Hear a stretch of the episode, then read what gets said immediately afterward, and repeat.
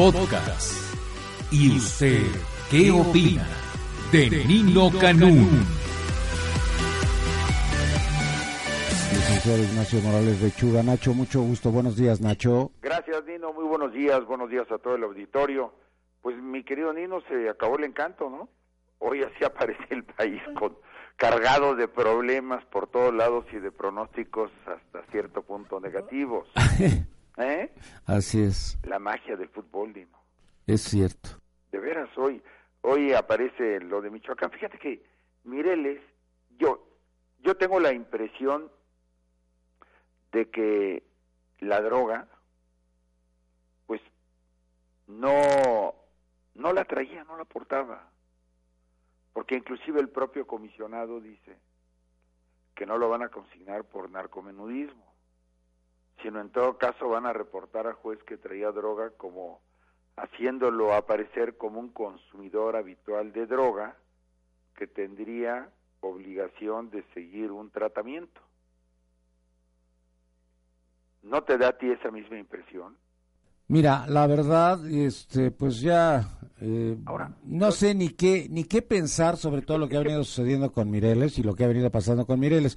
Lo que sí, el día que yo lo conocí, que estuvo aquí con nosotros, a lo largo de una hora y demás, este, sin armas y sin nada, ¿eh? Y él hablaba de que a él no le gustaba andar armado. No sé hasta dónde sea cierto o no sea cierto, pero eh, su abogada también lo ha mencionado, nunca estaba armado. Y en una declaración que está en YouTube, él dice que la única arma que tenía en ese momento que fue detenido era una pierna de pollo que estaba comiendo. Así es, efectivamente, que estaba comiendo una pierna de pollo. Pero además, de alguna manera, ¿quién convirtió a, Mireles en un icono o icono de opinión pública? El gobierno federal. Así es. Es decir, Mireles no era conocido, es elevado a partir de la intervención del gobierno federal y ahora, pues, denostado. Y protegido. Eh, mientras estuvo herido, nadie sabía dónde estaba, pero todo el mundo presumía que estaba en el Hospital Ángeles. Así es, efectivamente. Entonces, ahí parece un quiebre de una política, tal vez con poco acierto, instalada.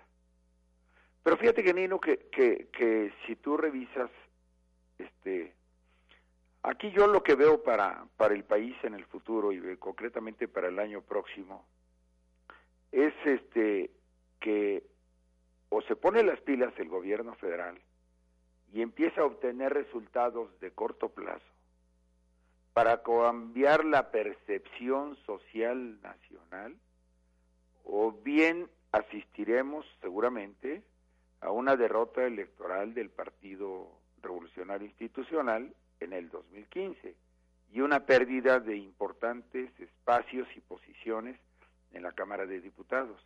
Esta elección intermedia es difícil y, y si no, pues que voltee los ojos hacia Europa, en donde 17 países, después de la crisis que arrancó en 2008 en Estados Unidos y sacudió a Europa, pero desde Grecia, Portugal, la República Checa, Bélgica, Italia, España, Francia, Reino Unido, Dinamarca, Portugal, Hungría, cambiaron de, de, gobiernos, cambiaron de partidos, cambiaron de tendencias inclusive por la crisis. Hubo un voto de castigo impresionante en esos 17 países.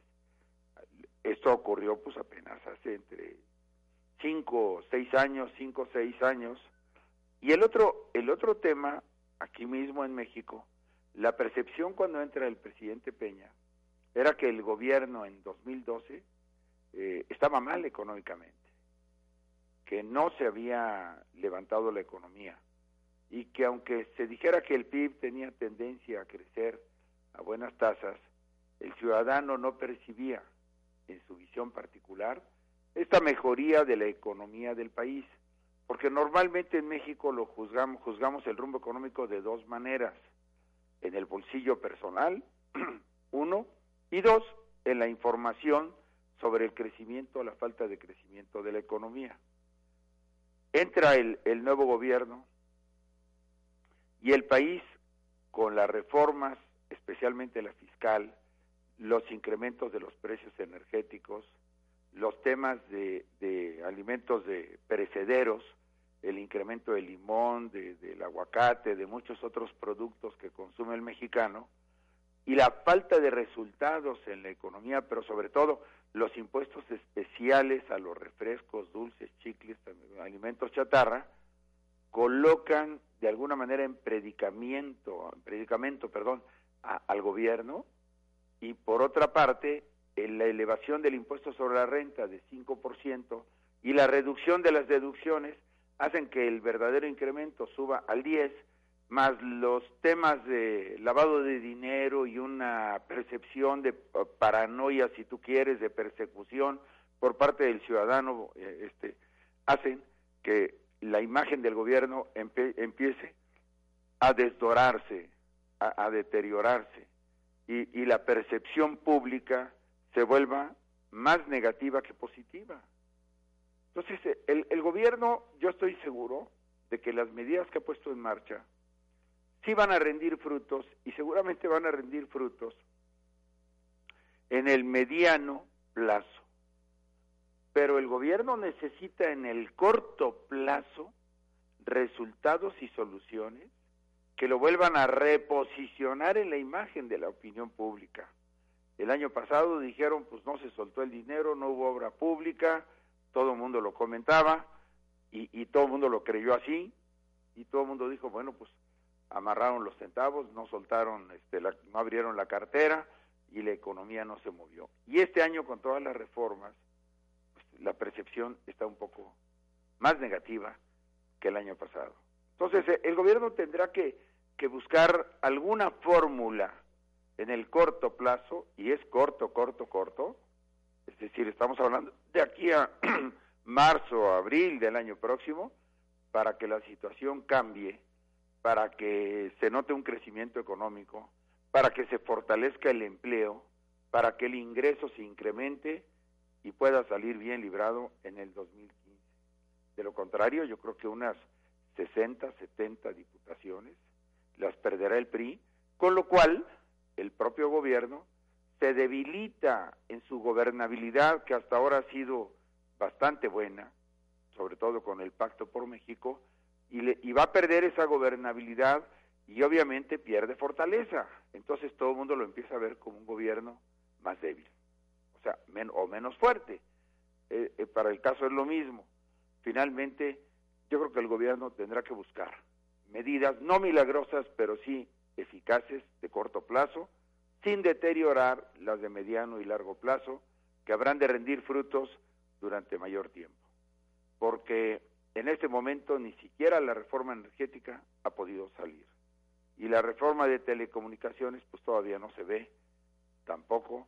Y esas dos reformas que también han desgastado mucho al, gobierno y al partido en el poder, pues en este momento sin frutos al alcance, sin posibilidades de poderse vender y sin una mejor imagen, yo creo que está colocando en situación muy difícil la posición para el próximo año. Yo creo que ese es el principal problema que afronta el presidente de la República, ese es el principal reto que tiene frente a sí y no se le ve todavía por dónde van a salir adelante. Independientemente de los problemas como de Michoacán o ayer el Estado de México o algunos otros que, no faltan, digamos, que son el día a día, pero que eh, al final de cuentas lo más importante yo creo que es esto, Y bueno, acabada la magia, trabajar. A mí, ¿sabes qué me preocupa? ¿Sabes qué me preocupa, Nacho? Que tiene una izquierda dividida y una derecha dividida, porque ahorita hay graves problemas en la oposición y bueno, pues era para que salieran ellos con carro completo y parece que se va deteriorando la situación del gobierno. Hoy el periódico Reforma yo habría diciendo que empieza la segunda mitad del año y mm, lo que tú acabas de mencionar, pero para los ciudadanos los primeros seis meses fueron un calvario. Alza de impuestos propició la caída de las ventas, el bajón en el consumo y por consecuencia la pérdida de empleo y no se ve para cuándo. Fíjate que yo escuchaba ayer a una señora Guantier en la radio que hablaba sobre la protesta de aquí del, del hoy no circula, antes de que fuera modificada propietaria de un vehículo de más de 15 años que trabaja eh, por su cuenta en una serie de actividades con distintos centros comerciales y decía, tengo tal edad, tengo que seguir trabajando, yo no, dije, dice, si yo tuviera las pensiones vitalicias que se acostumbra a dar en el gobierno, bueno, pues otra cosa sería, pero yo tengo que seguir trabajando todos los días o no como. así más o menos. Posiblemente la situación de la señora no tenga nada que ver con las pensiones vitalicias, por supuesto, pero te habla del enojo social sobre estas pensiones vitalicias a las que el ciudadano no tiene acceso y que de algún modo la clase burocrática o política las tiene. las tiene o se las asigna. Ese es el punto. O sea no puede llover sobre mojado. Tienen que evitar cuando menos estos elementos de irritación adicional a, a las que no debieran existir porque no hay ningún derecho para vitaliciamente arrojarse unas pensiones especiales más allá de la seguridad social a las que todo el mundo tendría derecho y que nadie discutiría. Así es. Pero bueno, como dicen en mi tierra, si ves la tempestad, íncate. Sí, ahora el 2015 empieza en el octubre del 2014. ¿eh? Así es. O sea que yo diría que pues muy pendientes todos porque pues pareciera que el PRI que tenía absolutamente todo a su favor parece que se está desmoronando en cuanto a la participación política de sus cuadros, a la participación política de su presidente. Ayer este Gia Isa daba 55%. Sí. O sea, este a la baja el presidente, entonces algo tienen que hacer sus operadores. Por supuesto, yo creo que el presidente trae muy buenas intenciones, ha demostrado buenos deseos de gobernar, ha demostrado que tiene eh, capacidad política, criterio político atinado, pero necesita que, sus colaboradores lo acuerpen, lo ayuden, lo apoyen y él pueda tomar decisiones este, más acertadas, por supuesto, en todos los renglones. Es decir, el país no, no puede experimentar estas alturas. Eh, la, la, la, liga está muy estirada. Eh, el, el gobierno, o mejor dicho, el pueblo, ya aprobó otro partido, también quedó decepcionado entonces, hay un ambiente de, derrota social, no exactamente provocado por el fútbol.